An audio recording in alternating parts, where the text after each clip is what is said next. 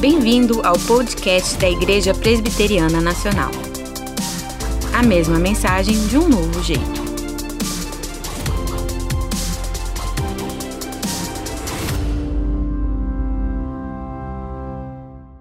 Nosso texto bíblico desta noite, meus irmãos, continuando a nossa série expositiva da carta aos Filipenses, a série Alegrai-vos, eh, se encontra então no livro, na carta, aos Filipenses, escrita por Paulo, no capítulo 4, versos de número 1 a 3. Apenas estes três primeiros versículos que estão aqui diante de nós. Ah, eu vou fazer uma menção durante a mensagem ao versículo 4, mas você sabe de cor.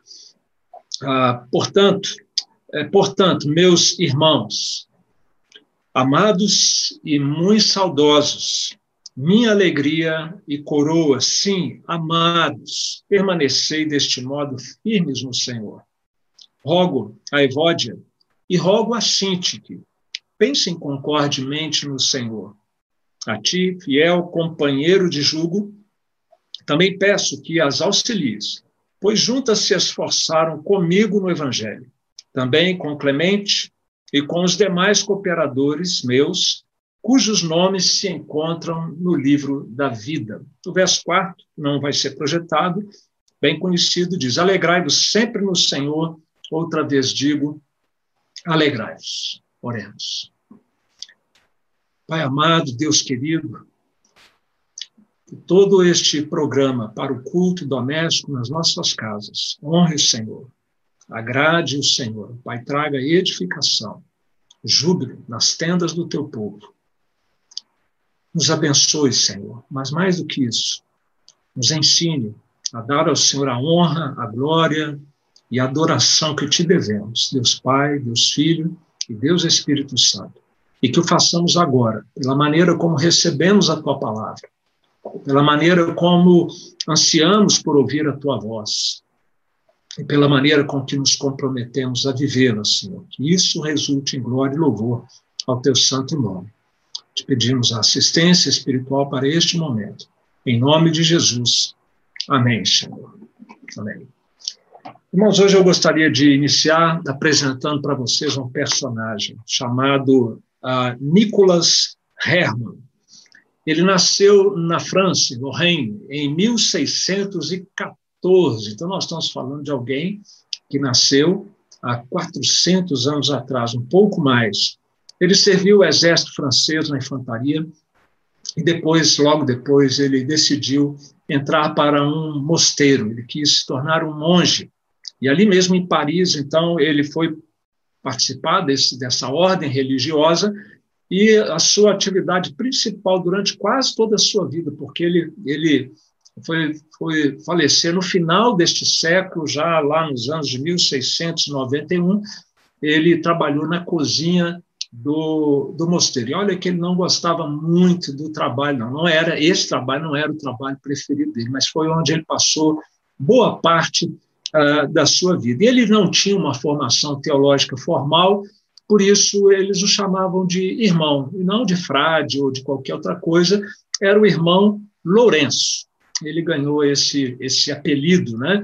E uma coisa que passou para a história, um fato que passou para a história do irmão Lourenço, é que ele, ele queria desenvolver o seu relacionamento com Deus. E os métodos que propunham para ele não eram lá satisfatórios, ele não conseguia se adaptar a, aqueles métodos rigorosos ali de busca da presença de Deus, mas ele aprendeu com Deus que a devoção a Deus não devia acontecer apenas nos horários ah, estabelecidos, nos métodos estabelecidos ali pelo mosteiro, e ele passou a buscar perceber a presença de Deus em todos os momentos do dia e em todas as atividades nas quais ele estava envolvido. E foi com isso em mente, com essa busca por perceber a presença de Deus na sua vida diariamente, que ele disse o seguinte: Eu decidi tornar o amor a Deus o objetivo de todas as minhas ações, desde as mais insignificantes e até as mais difíceis, como trabalhar na cozinha, que era o caso ali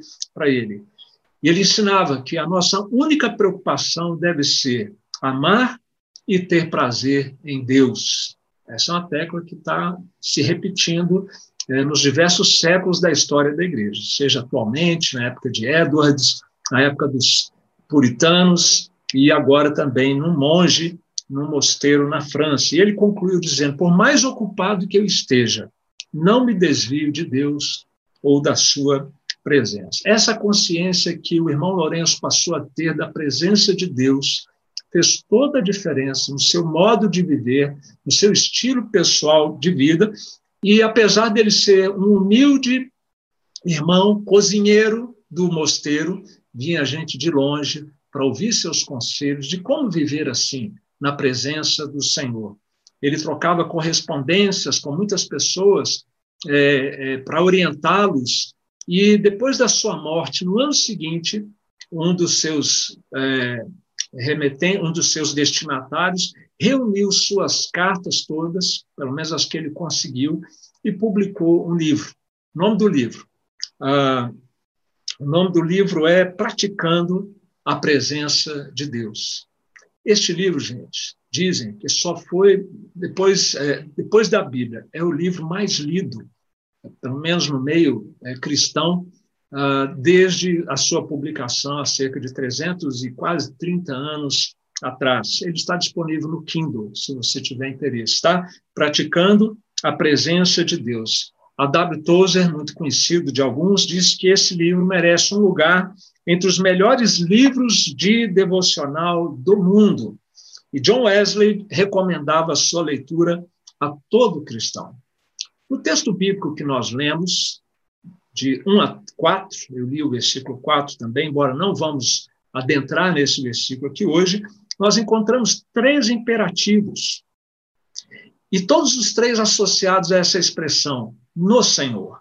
O primeiro imperativo é permanecer firmes, permaneçam firmes. O segundo é pensem harmonicamente. E o terceiro é alegrem-se em todo o tempo. E cada um desses imperativos, cada uma dessas exortações pastorais da, da, da, do ensino do apóstolo Paulo vinham acompanhados no Senhor. No Senhor. No Senhor. O que significa no Senhor? A experiência do irmão Lourenço é bastante didática, instrutiva para nós, para nos ajudar a compreender isso. O que é estar em Cristo? O que é estar no Senhor? O Evangelho de Jesus, meus irmãos, nos chama muito mais do que simplesmente acreditar em Cristo, ou mesmo um pouco entre aspas, aceitar a Cristo, que com tanto, tanto que isso foi falado, tanto que isso desgastou, talvez hoje tenha um significado até duvidoso simplesmente aceitar a Cristo. O Evangelho, meus irmãos, nos chama muito mais do que praticar os exercícios típicos do cristianismo: a oração, o jejum, a leitura da Bíblia, o culto, a, a participação nos sacramentos. Alguém pode ser zeloso em todas essas práticas e ainda assim se perder no final da sua, da sua vida. O Evangelho, meus irmãos, nos ensina, em palavras bem simples, que você está distante de Deus, sob a sua condenação. E não adianta a gente vir com negacionismo, negando esse diagnóstico divino, bíblico, porque isso não vai desaparecer o nosso problema, ainda que a gente negue. Ah, mas Cristo morreu por você. Ele morreu para pagar a sua dívida que você tinha com Deus e que eu tinha com Deus. E ele, ao pagar esta dívida, ele oferece a cada um de nós o seu perdão. Para isso, nós temos que nos unir a Cristo. Nós temos que uh, nos unir a Ele pela fé e, unidos a Cristo, sendo feitos novas criaturas, recebemos o perdão de Deus, a adoção de filhos, a reconciliação com Deus. Jorge Lad, um autor, também escritor de um livro extremamente apreciado pelos eruditos, a teologia do Novo Testamento, ele disse: estar em Cristo é pertencer a Cristo pela, e pela fé, passar pela morte ao pecado e pela ressurreição com Cristo para experimentar uma nova vida para Deus. Estar unido a Cristo não é um conceito, é, tocando em miúdos o que o Jorge Lado disse aqui, estar em Cristo, estar no Senhor, não é meramente um conceito, é uma experiência mística, sobrenatural, de identificação com Jesus, a tal ponto em que a morte dele representa para nós a morte nossa para o pecado, a sua ressurreição representa para nós uma nova vida, se tornar uma nova criatura e passarmos a viver para Deus. E é consciente desta nossa unidade transformadora com Jesus uh, que a nossa vida é transformada, que nós passamos a viver de uma maneira diferente. Já que nós somos de Cristo, já que uh, o que nós somos em Cristo agora, estamos uh, com Cristo, e já que nós viremos a ser com Cristo algo ainda mais extraordinário na sua volta, como ouvimos na semana passada, na pregação, exposição bíblica fiel do pastor Francisco. Lembrem que ele disse que aqueles que amam a cruz de Cristo estão em contraste com os opositores do Evangelho. E os que amam a cruz de Cristo, os que amam este evangelho que eu acabei de resumir aqui para você, desejam andar com Jesus e andar como Jesus. Desejam estar com Cristo aqui agora e dar a ele as boas-vindas assim que ele chegar, e ele virá. E aqueles que amam a Jesus e seu evangelho, desejam alcançar a glória celestial, uma vez que nós vamos participar da restauração de todo o universo e nós mesmos também sofreremos uma sofremos não é nenhuma boa palavra, mas passaremos por uma restauração do nosso ser completo, do nosso corpo e da nossa alma. Tudo isso, então, meus irmãos, para dizer que já que este evangelho ensina estas verdades e nos proporciona esta experiência de estarmos unidos a Cristo, então, então, precisamos aprender, como o irmão Lourenço, a praticar a presença de Cristo em todas as horas, em todos os momentos da nossa vida, uh, e a viver de uma maneira digna deste evangelho, desta salvação que nós recebemos, na certeza de que nós estamos em Cristo, Cristo está em nós, e Ele nos ajuda com a sua graça a vivermos de maneira diferenciada uh, no Senhor, portanto. É o equivalente a viver na presença, ou praticar a presença de Deus, a presença de Cristo na nossa vida tem a ver com a nossa união com Cristo e com as implicações práticas na vida desta nossa união. Por isso, Michael Horton, um autor muito apreciado também por aqueles que gostam da boa teologia reformada, ele diz que a nossa união com Cristo é a pedra de toque da fé, o elemento central para a espiritualidade cristã, ou seja, a espiritualidade cristã tem a ver com o modo de viver, as exigências éticas do evangelho, pois para que isso seja possível, é fundamental que nós experimentemos e vivamos à luz desta união com o Senhor Jesus Cristo. E R.C. Sproul, que é um dos editores da Bíblia de Genebra, a esse respeito ele diz: o cristão, sobre o, o, tal no Senhor aí, né? O cristão está sempre no Senhor. E o Senhor está sempre no cristão.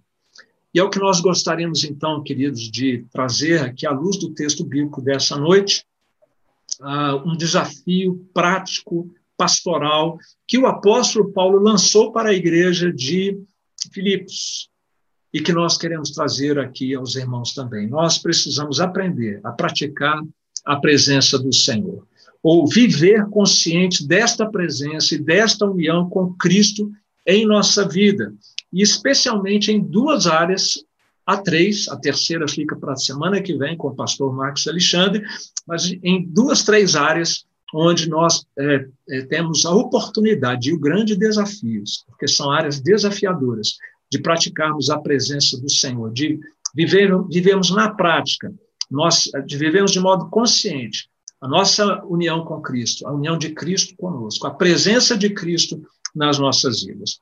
O texto bíblico começa assim: Portanto, meus irmãos amados e muito saudosos, minha alegria e coroa, sim, amados, permanecei deste modo firmes no Senhor. A primeira área onde nós precisamos praticar a presença de Deus, a presença de Cristo, é na perseverança na fé. Somente vivendo em união com Cristo, conscientes da Sua presença, é que nós podemos é, viver essa realidade, é que podemos perseverar na fé. O apóstolo Paulo, vocês viram o tom amoroso com que ele se dirige à igreja de Filipos? Eles tinham uma relação muito boa, pastor e ovelhas.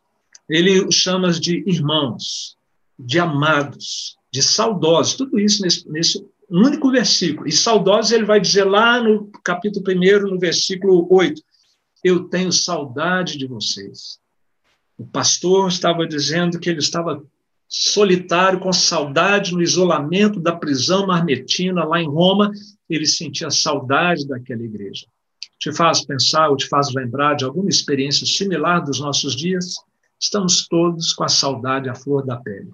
Não no isolamento da prisão, mas no isolamento domiciliar, uh, nessa quarentena em casa, pelo menos de uma parcela significativa da população e muito significativa da nossa igreja. Então ele fala de saudades, ele fala, olha, vocês são minha alegria, vocês são minha coroa, aquilo que, que eu vou poder apresentar diante de Deus. Está aqui, Senhor, olha, as ovelhas que eu cuidei do teu rebanho. Eles tinham uma relação muito especial. E Paulo, ele usa esse tom extremamente amoroso, gentil, porque no popular aqui, ele vai soprar para depois morder porque ele precisa dar umas, umas chamadas naquela igreja querida, uma igreja ótima, uma igreja exemplar, mas estava na terra, não estava no céu ainda, então imperfeita, onde há pecadores, eles é, são imperfeitos também. E Paulo, então, vai é, exortar aquela igreja. E que essa exortação não seja de Paulo para Filipos, simplesmente, mas do Espírito Santo, para mim e para você para nós, nossas famílias e nossa igreja. A primeira exortação é essa: fique firme, não retroceda, siga adiante, permanecei deste modo firmes no Senhor. E Paulo fala isso depois de ter falado, é, escrito na carta, poucos versículos antes, daqueles tais inimigos da cruz de Cristo. Eles não eram, olha que interessante, eles não eram inimigos de fora da igreja. Ah, não eram pagãos que rejeitavam completamente o cristianismo. Não, ele fala o seguinte, olha, no verso 18, muitos andam entre nós, e ele diz com lágrimas, são inimigos da cruz de Cristo, estão no nosso meio, mas não amam o evangelho, não amam as verdades que a cruz de Cristo representa. E, e, na prática, sabe o que, que era lá na época? Eram aqueles que, ok, Jesus sim é o Salvador, é o Redentor, mas nós temos que praticar a circuncisão do judaísmo, senão a pessoa não vai ser salva. Ou tinha aqueles outros que falavam, ok, Cristo, beleza, mas a gente pode viver do jeito que quiser, não temos que. Não temos, estamos debaixo da graça agora, não temos que seguir mais regras, mandamentos e leis. Uns eram legalistas, outros eram libertinos. E todos esses, Paulo diz que eram inimigos da cruz de Cristo. Mas eu chamo a sua atenção, eles começaram lá dentro. Começaram como irmãos, começaram como amigos da cruz de Cristo, começaram e parecia que teriam uma carreira promissora na fé cristã e no discipulado cristão. Mas, na verdade, o que aconteceu é que eles se escandalizaram com o Evangelho, com a exclusividade do Evangelho, é só Cristo e mais nada. E o que eu vou falar agora pode escandalizar você também. É só Cristo. Maria não é redentora, é só Cristo. A reencarnação não faz, é, ela não faz, ela não existe, portanto, e não pode fazer aquilo que Cristo veio fazer. Seu esforço não pode lhe proporcionar isso. Foi na hora que começaram a ouvir isso que eles se tornaram inimigos da cruz de Cristo. Provavelmente, se Paulo estivesse pregando no YouTube, eles sairiam do, do canal e não queriam mais ouvir aquela mensagem porque a mensagem da cruz de Cristo é essa, é só Cristo e mais nada, e mais ninguém pode nos redimir, pode nos reconciliar com Deus. Ah, há uma parábola que Jesus contou que descreve exatamente esse movimento, de quem começa bem e depois é, se afasta. Ah, na parábola do semeador, Jesus disse: Estes são os semeados em solo rochoso, os que, ouvindo a palavra, logo a recebem com alegria, gostam de ouvir a Bíblia, gostam de comentar é, as coisas de Deus, mas eles não têm raiz em si mesmos, sendo antes de pouca duração, em lhe chegando a angústia ou a perseguição por causa da palavra, logo se escandalizam. Quando a palavra traz o seu peso, ah, o custo do discipulado chega, essas pessoas não continuam. E por isso, por causa daquela experiência que eles haviam acabado de ter com esses que eram antes seus companheiros, mas que agora se tornaram inimigos da cruz de Cristo, é que Paulo faz esta advertência, o Espírito Santo faz para mim e para você. Permaneça firme no Senhor, aconteça o que acontecer. Pratique a presença de Deus. Tenha consciência da sua união com Ele, da sua presença, da sua presença na presença de Cristo, da presença de Cristo na sua vida, que nada o demova da verdade do Evangelho, que nada o afaste desta presença, a presença do Senhor. E além desses obstáculos que eu mencionei, do legalismo e também da libertinagem dentro da igreja, há também a hostilidade é, no entorno do cristianismo, a hostilidade pagã, e há aqui dentro de nós também nossas fraquezas pecaminosas, nossas aquelas tentações que muitas vezes nós sucumbimos, que nada disso nos afaste, nos demova do caminho do Senhor e da presença do Senhor. E como isso é possível? Praticando a presença do Senhor, estando com o nosso Senhor.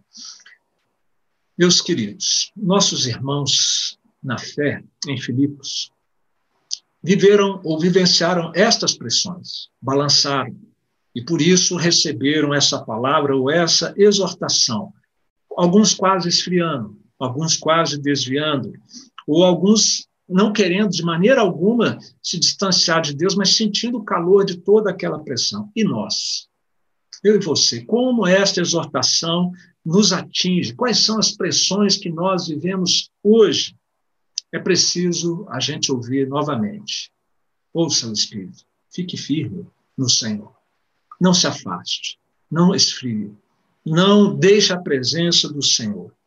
Uh, o que, que tem nos afetado nesses dias e que pode estar, inclusive, afetando a nossa caminhada uh, como discípulos de Cristo? Será que uh, este isolamento social que nos impede de estar eh, em reuniões de edificação, de, de, palavra, em reuniões, em cultos presenciais, será que isso está mexendo com você, balançando você, Sabia que a solução para isso não é retomar os cultos presenciais?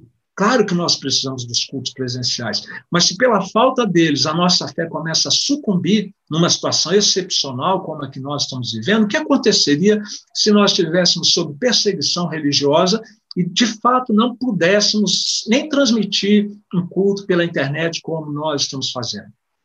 se a falta do culto presencial está sendo extremamente nociva para você, ou a falta do encontro com o povo de Deus, é preciso pensar ah, no nível das raízes da nossa vida ah, na presença do Senhor. E, claro, precisamos, ah, sim, voltar a, a, ter uma vida normal como a que nós tínhamos, mas o que nós estamos passando é um, é um excelente teste para nós avaliarmos e medirmos a nossa condição espiritual e ouvirmos o Espírito dizendo: fique firme, no Senhor. Será que o medo da doença, o medo da morte tem balançado também com a gente, com as nossas emoções, é, é, nos feito é, incrédulos em relação ao cuidado de Deus, à direção de Deus nesse mundo? Será, queridos, que também essa coisa horrorosa que nós estamos vivendo, de um relativismo total na nossa sociedade, relativismo, né? A pós-modernidade começou lá na academia, no campo da literatura, foi descendo para as artes, para o cinema, e agora está aí na política, está aí na, na, na, nos sistemas é, jurídicos das nações. O relativismo chegou e tomou conta de tudo. E aí nós vivemos num, num mundo de mentira, de engano e de falta de verdade, já que a verdade é relativa.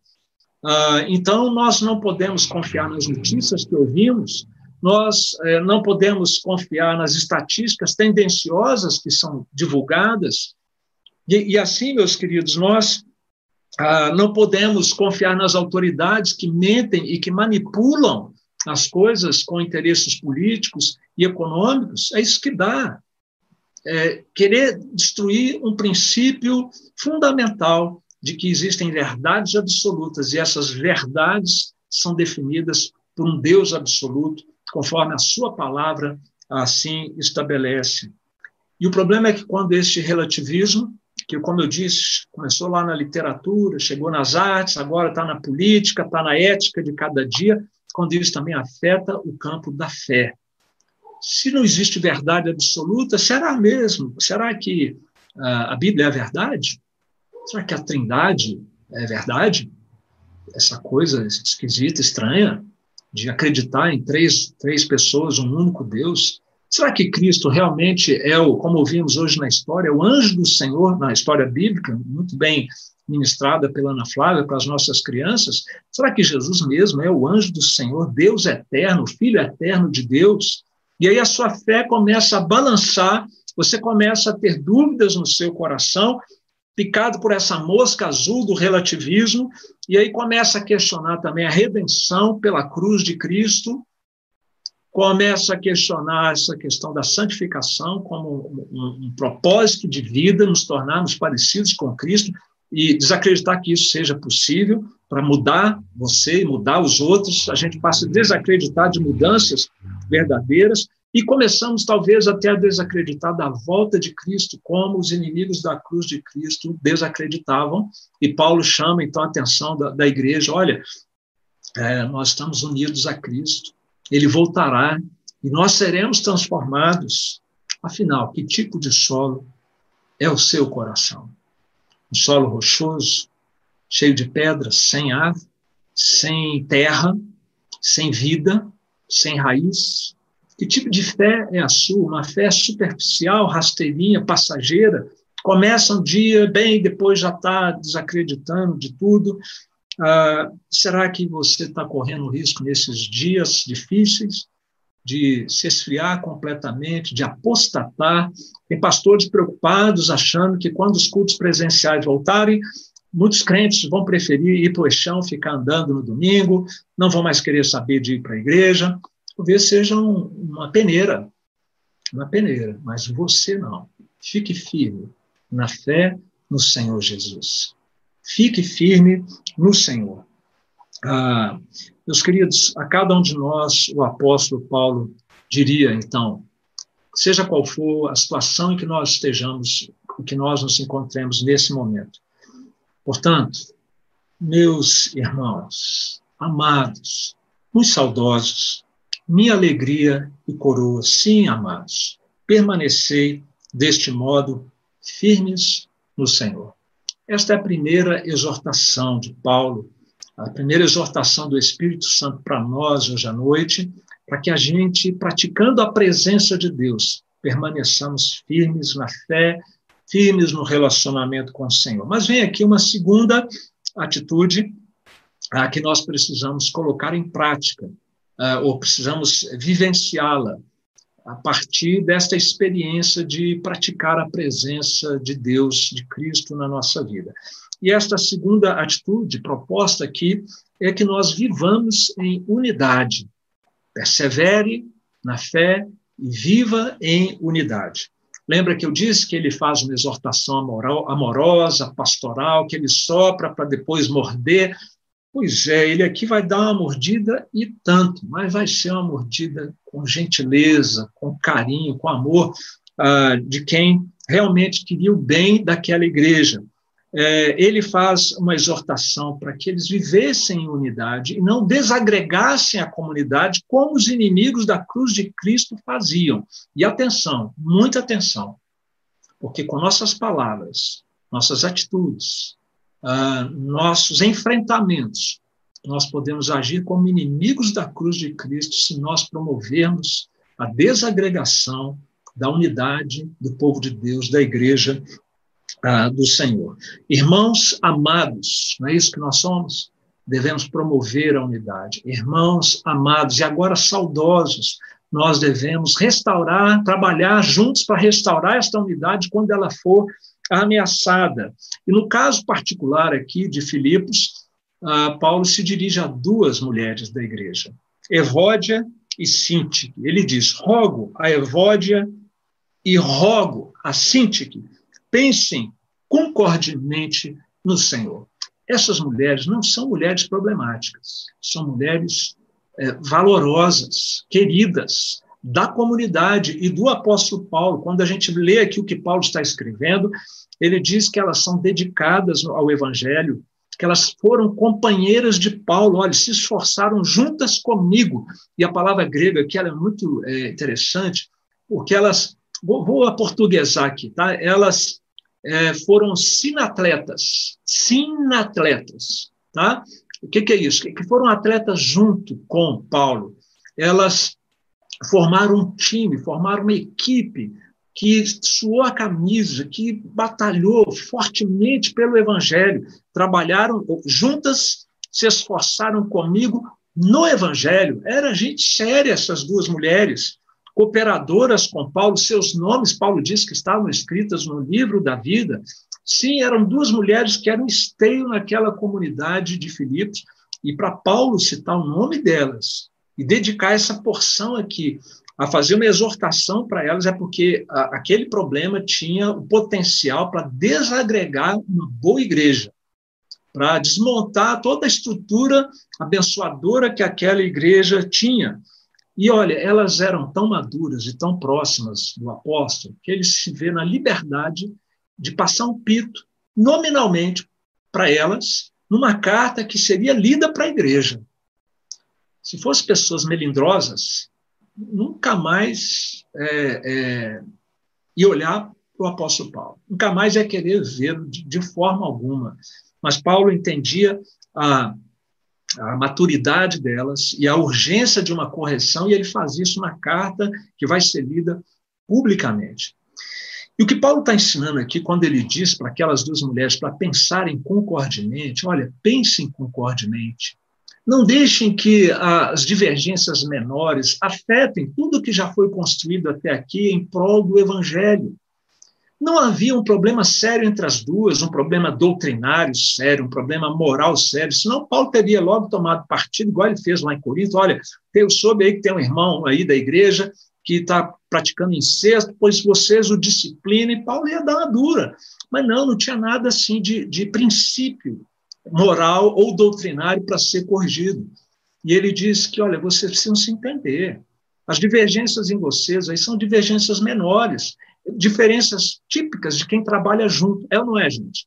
Nós temos atualmente, nesses dias todos de IPN online, olha, gente, perto aí de umas 200 pessoas já suaram a camisa para pro, é, proporcionar ah, momentos de edificação aqui pelos vídeos, pela transmissão, libras, pregações, é, testemunhos, entrevistas. Se a gente puser na ponta do lápis aí, foram, eu acho que passa de umas 200 pessoas aí, juntando todos os corais, sete corais, equipe de louvor, por baixo. Essa turma aí, missionários, foram mais de 20, 24 é, é, famílias missionárias, isso já dá quase umas 100 pessoas também, né? Todo mundo trabalhando, se esforçando para promover o evangelho não é que acontecem os probleminhas, gente? As dificuldades de relacionamento, aquela antipatia que se a pessoa olhou meio torto para você, você não, nunca foi muito com a cara daquela pessoa, nem ela com a sua, ah, e aí começa a surgir essa, essas rusgas, essas dificuldades, você não tem uma afinidade muito grande com o estilo de liderança daquela pessoa, o jeito dela trabalhar, e aí começam a surgir os probleminhas típicos de corações pecadores que se unem para trabalhar juntos. Mas é pelo Evangelho. Se é pelo Evangelho, o Evangelho está aqui, olha, nossas diferenças menores estão aqui. A gente tem que ter a maturidade de lidar com elas sem é, quebrar essa unidade aqui, no nível do Evangelho, das verdades do Evangelho, dos princípios do Evangelho, da ética moral uh, do, do Evangelho, e por isso Paulo faz um pedido pastoral. Eu rogo a você, eu rogo também a você, Evódia e Sintique, parem com essas diferenças, não deixem que essas diferenças menores comprometam, e eu faço esse pedido no Senhor, praticando a presença de Deus, se vocês amam o Senhor, estão unidas a Ele e vivem na presença dEle e desfrutam desta presença por amor a Ele, por causa dEle, façam isso. É, crucifiquem o seu eu, sua carne, o seu ego, que quer ser aplaudido, que quer ser apreciado, essa bobagem que nós temos de querer o um aplauso é, para o nosso ego, como dizia C.S. Lewis, não tem cabimento por causa de nós, do nosso ego, colocar em risco a unidade da igreja e o progresso do evangelho. É essa exortação que o apóstolo Paulo é, está fazendo. E para ficar claro que ele não estava é, propondo uma coisa utópica, ele não estava propondo e querendo aqui uma uniformidade de pensamento em que nunca houvesse uma divergência de gosto, uh, de temperamento, de, de, preferências entre Evode e Sinti, que nós também temos que ser assim. Eu vou citar o que Donald Carson, foi citado também pelo pastor Walter hoje de manhã, ele é PhD em Novo Testamento pela Universidade de Cambridge. Ele, ele coloca numa, numa boa é, perspectiva como deve ser esta unidade de pensamento sem cair na utopia de querer todo mundo pensar igualzinho. Devemos nos unir, Carson diz, no essencial. Sabe o que é o essencial? Ele diz assim: o Evangelho. O Evangelho. O Evangelho. Desse jeito. Unidade na mesma direção básica que os outros crentes caminham, uma orientação evangélica. Quando, e, e, quando os interesses e princípios fundamentais do Evangelho estão em jogo, aí sim, às vezes, é preciso dividir. Por exemplo, ah, princípios do Evangelho, a palavra de Deus inspirada, a glória de Cristo como nosso grande objetivo, como crentes, famílias e igreja, o bem do povo de Deus, a beleza da santidade na vida cristã, a feiura do pecado, inclusive no meu coração, no seu coração, que deve ser tratado não é uma boa forma de colocar. Isso, nisso aqui, nós temos que ter unidade de pensamento. Abaixo disso aqui, nós temos que ter maturidade de lidar com as diferenças que existem entre nós. E por isso Paulo diz: façam as pazes por causa do Senhor. Por causa do Senhor, não permita que desavenças uh, impeçam o companheirismo uh, no Evangelho não é possível não ter discordâncias, mas que sejam em questões secundárias e que nós tratemos isso de uma maneira adulta, amadurecida. O presbítero José Inácio enviou ao conselho essa semana material de um curso para treinamento de presbíteros e nós nos reunimos com muita frequência, vocês sabem disso, os presbíteros, os diáconos, as diversas equipes de trabalho da igreja. Reuniu gente para fazer um, para trabalhar num projeto, você vai ter dif diferenças de opiniões. Só que Paulo queria que todos pensassem iguaizinhos, sempre concordando com tudo. Não, nesse material que o presbítero José Inácio mandou, ele, nós temos ali como que presbíteros, pastores também são presbíteros, todos os presbíteros ali no conselho e qualquer sistema de relacionamento ou equipe de trabalho devem lidar com as diferenças. Olha só, discorde com educação, respeito e humildade. Considere sempre a possibilidade de você estar equivocado. Afinal, só Deus não erra. Infelizmente, algumas pessoas expressam a sua discordância de forma arrogante, debochada, sarcástica, dando a entender que a outra parte não entende o que está falando, ou é ignorante, ou incompetente e burra. Sabe por que tem gente que tem uma reação tão imatura e negativa assim? Porque não pratica a presença de Cristo na sua vida. Acha que tem direito de colocar o seu ego para cima, esquece que Cristo é que tem que crescer e que nós temos que diminuir. O apóstolo Paulo ele conclama aquelas duas, então, a, a unidade de pensamento no essencial, e ele designa uma força-tarefa para que venha é, em socorro daquelas duas irmãs. Muito interessante essa parte aqui do versículo ah, que nós temos aqui, quando é, Paulo diz assim: A ti, fiel companheiro, verso 3, também peço que as auxilies. Agora, olha que estranho. A ti, fiel companheiro. A carta não foi escrita para uma pessoa. E, de repente, no meio da carta, Paulo manda uma, um, uma, palavra para alguém e ele não diz o nome dessa pessoa. Quem é esse fiel companheiro de julgo? Peço que as auxilies, pois juntas se esforçaram comigo no Evangelho, também com Clemente e com os demais cooperadores meus, cujos nomes se encontram no livro ah, da vida. A palavra companheiro de jugo, essa expressão companheiro de jugo, na verdade, no grego é uma palavra só, sisigo. Fica aí a sugestão, se você estiver grávida, se quiser colocar esse nome, tá? Porque eu fui no Facebook ontem, procurei e tem, sisigo. É nome de gente. E provavelmente pode ter sido aqui também o nome de um líder da igreja, que Paulo está dizendo, e você, é, Sisigo, um verdadeiro Sisigo, porque Sisigo significa um companheiro de julgo, aquele julgo que você coloca os dois animais ali, e uh, o sisigo é alguém que anda bem, caminhando com a pessoa do seu lado, no mesmo julgo. Ele fala, você que é um autêntico sisigo, tá? juntamente com Clemente e os demais cooperadores meus aí da igreja, ajudem essas mulheres a se entenderem. Viram que eu mudei um pouquinho a forma como o versículo, a ordem que o versículo está colocado? Uh, existem estudiosos que entendem que essa pode ter, poderia ser uma forma que daria mais clareza ao versículo. E eles defendem que o versículo, ao invés de dizer que Clemente e os demais cooperadores cooperaram com Paulo, ah, ele estaria dizendo que você, Sigigo, juntamente com Clemente e os demais cooperadores, ajudem essas duas mulheres. Se falta harmonia para elas, elas não querem andar sisigas, não querem andar juntas no mesmo jugo, ajude. Você que é um ótimo exemplo de um homem fiel, um homem que caminha junto com as pessoas, que promove harmonia nos relacionamentos, ajude para que elas possam uh, viver assim. E para finalizar, Paulo vai dizer qual é a motivação superior para a unidade do povo de Deus. É que o nosso nome está no mesmo livro, gente.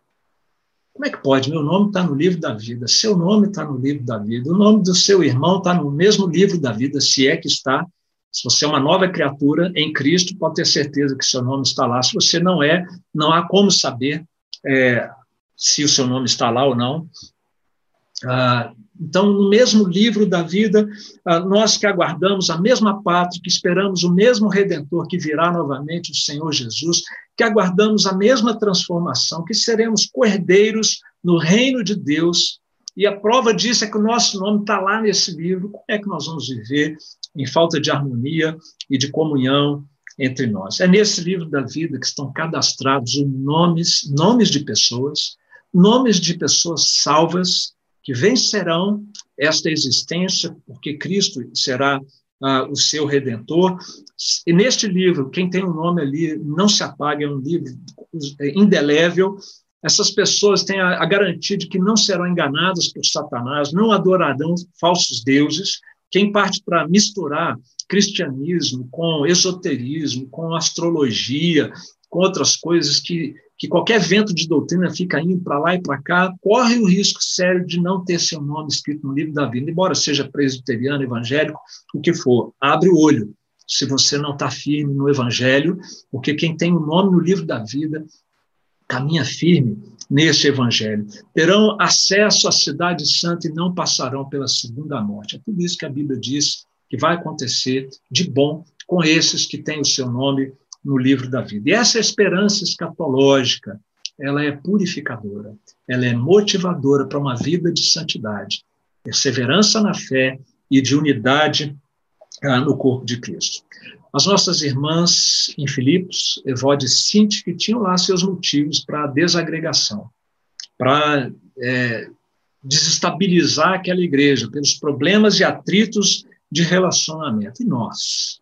Como que esta exortação que nos chama a viver na presença de Cristo, em unidade com nossos irmãos, como que esta exortação nos atinge? Quais são as pressões é, que estão relacionadas com os dias de hoje, gente, num mundo polarizado como o nosso, e que podem comprometer a unidade da igreja, o avanço do evangelho, porque você acha que tem que praticar isolamento e o outro acha que tem que ser imunização de rebanho ou porque você acha que tem que tomar cloroquina e, e ver, como é que é o, outro lá, e ver, já até esqueci o nome dele aqui, e você acha que não, que não pode tomar de jeito nenhum, porque não tem comprovação científica, ou porque ah, você acha que o culto já tinha que ter voltado presencial e o outro acha que não, que é perigoso, não está na hora boa ainda para voltar os cultos presenciais.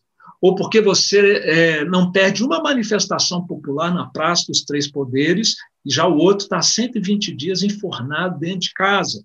Nós vamos nos dividir por causa dessas diferenças de opiniões, nós vamos nos agredir uns aos outros por causa disso, porque você é fã de carteirinha do PR e o outro não vê a hora dele passar por um impedimento legal. Meus irmãos, coisas menores coisas menores, divergências menores, não podem nos fazer é, quebrar a nossa harmonia, a nossa unidade como igreja e o progresso do evangelho que esta falta de unidade pode acarretar. Se fosse hoje o apóstolo Paulo nos diria, o Espírito Santo então nos diz hoje, amorosa, mas firmemente. Pensem em harmonia no que é essencial. As verdades bíblicas que vocês sustentam se vocês têm seu nome escrito no livro da vida. E sejam maduros para tolerar as diferenças de opiniões e as preferências periféricas em outras questões periféricas, Não deixem essas questões menores desestabilizarem a unidade da família, a unidade ah, do corpo de Cristo também, na presença do Senhor, praticando conscientemente esta presença do Senhor. Vamos fugir de contendas, meus irmãos, desnecessárias, e vamos lutar para ajudar a agregar, se sabemos que está vendo ali ou aqui ou ali, uma, uma contenda que a gente possa ser uma força-tarefa equivalente àquela lá do Cisigo, do Clemente, dos demais cooperadores, auxiliando as evódias e síntiques uh, dos nossos dias. Vamos assumir esse nosso papel de fomentar a unidade, não de jogar lenha na fogueira, como a nossa carne, o ser humano pecador, miserável, gosta de fazer. Meus irmãos, aprendamos, portanto, a praticar a presença do Senhor, vivendo de maneira consciente uh, da nossa união com Cristo, por amor a Deus, o Pai, por amor a Deus, o Filho, por amor a Deus, o Espírito Santo. Persevere, firme, e viva em unidade. Perseveremos e vivamos assim em unidade. E como o rei Davi, que também praticava a presença de Cristo, a presença do Senhor, que nós possamos nos alegrar nas palavras do Salmo 16, 8 e 9. O Senhor tem sempre a minha presença. Estando ele à minha direita, não serei abalado. Alegra-se, pois, o meu coração e o meu espírito exulta, e até o meu corpo repousará seguro. Que Deus te abençoe. Amém. Este podcast foi produzido por Missão Digital. A mesma mensagem de um novo jeito.